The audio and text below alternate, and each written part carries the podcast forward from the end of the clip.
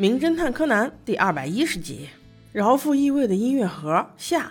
在这一家里发生了这么多怪事儿，于是便请来了警察。这时的雨越下越大，警察四周都看了之后，发现没有什么脚印，也就是说，并没有人侵入他家。警察又跟着主人在每个房间都转了一圈，小柯南也紧随其后。在开其中一扇门的时候，被一个莫名其妙的卡子扎了一下。耶，这是哪里来的？这时，从远处开来一辆车，车灯从门上扫过，那人影似曾相识。警察一边搜索着，一边询问着每一个人。很快，他就问到了春菜小姐。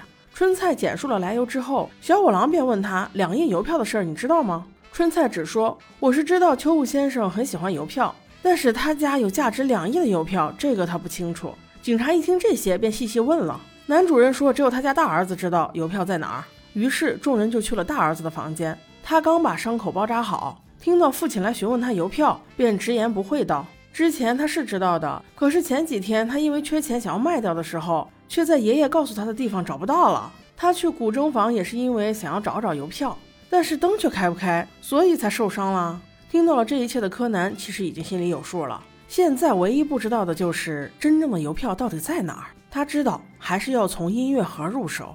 于是便把音乐盒的谱子抄了下来，尤其是那三个被掰掉的音节。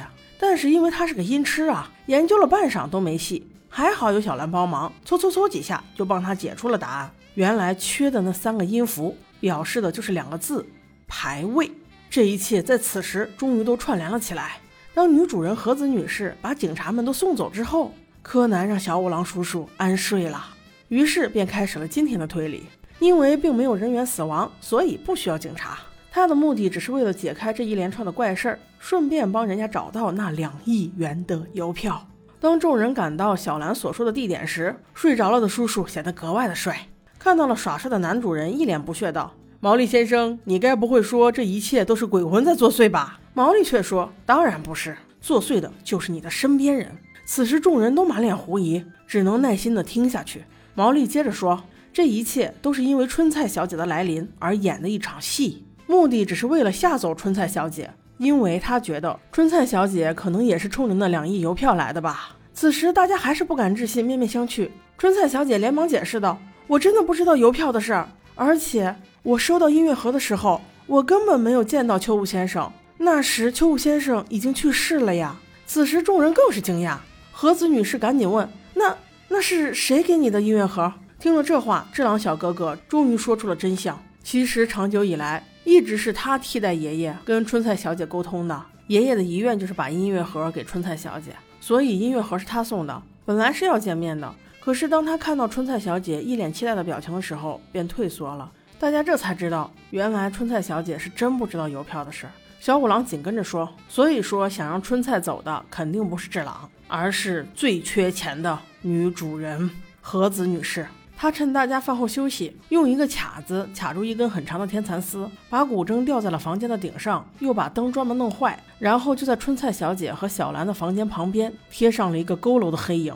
随后，只要有车一来，车灯一边前进一边照射黑影，就会在他们房间的门上映射出一个可怕的影子，就像是一个老头在跑。在听到女孩的喊声之后，他第一时间去撕掉黑影，便神不知鬼不觉了。然后又主动去打开了隔壁的门，致使卡子脱落，这样就可以制造出爷爷房间有动静的假象。然后再在暗处给抠机发了一条信息。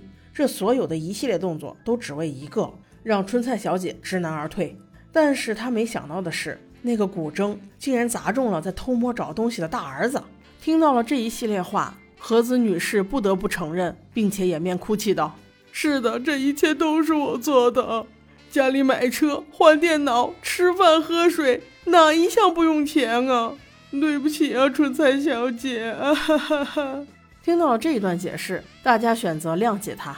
唉，难道这不是在赤裸裸的抨击你们这一大家子里面男人的没用吗？此时，智朗说道：“那没有办法了，我们就把音乐盒卖掉吧，最起码它还值点钱。”春菜却说：“我试着卖过，但是人家说这不值钱呢。”智朗却疑惑了，他回忆说：“不对呀，爷爷说他至少值两亿呀。”此时小五郎再次接过话来：“对，没错，他至少值两亿，但是值两亿的不是那个音乐盒，而是那个缺了三个的音符。那缺了的音符代表着排位两个字，你们不如去找找吧。男主人一听这话，用百米冲刺的速度跑到了牌位跟前，没搞两下便捅出了一张小小的邮票。哎呀，我的妈呀！几个大人看到这张小邮票，欢呼的能蹦起来，把小柯南都给惊呆了。哎呀，这难道不是一种另类的啃老吗？不过话又说回来，这邮票是谁在什么时间放到牌位里面去的呢？有点细思极恐哦。好的，我们下期见。